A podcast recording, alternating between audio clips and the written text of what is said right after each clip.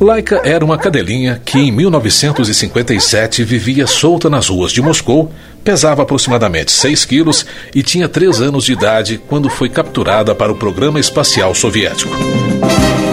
Originalmente a chamaram Kudryavka, que significa risadinha, mas o nome que ficou mesmo foi Laika, devido à sua raça.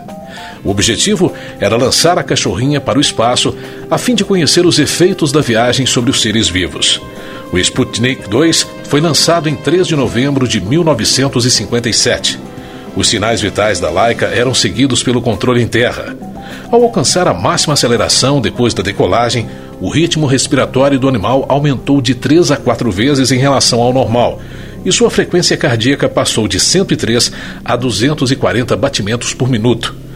Os dados telemétricos iniciais mostravam que, ainda que Laika estivesse agitada, estava comendo. A recepção de dados vitais parou entre 5 e 7 horas depois da decolagem.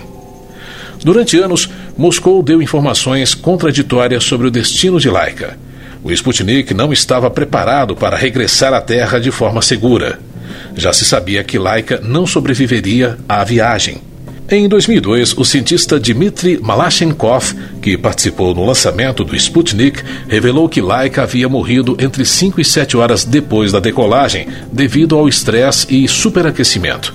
O Sputnik finalmente explodiu, junto com os restos de Laika, ao entrar em contato com a atmosfera em 14 de abril de 1958, após 163 dias e 570 órbitas em volta da Terra.